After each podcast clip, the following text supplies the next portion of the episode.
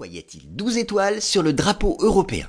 L'Union européenne a plusieurs symboles reconnus tout à fait officiellement par les institutions. Un drapeau, un hymne, une fête de l'Europe le 9 mai et une devise qui est unie dans la diversité.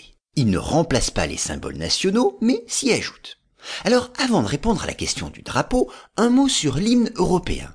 Il s'agit de la neuvième symphonie de Beethoven qui date de 1823.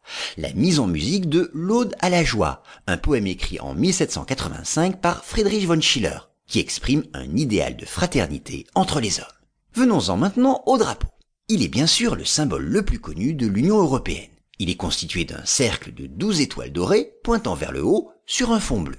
Pourtant, à l'origine, différents drapeaux avaient été proposés, comme celui avec un cercle jaune à croix rouge sur fond bleu, ou encore un grand E vert sur fond blanc. Alors pourquoi le drapeau finalement retenu comprend 12 étoiles? Contrairement à la légende,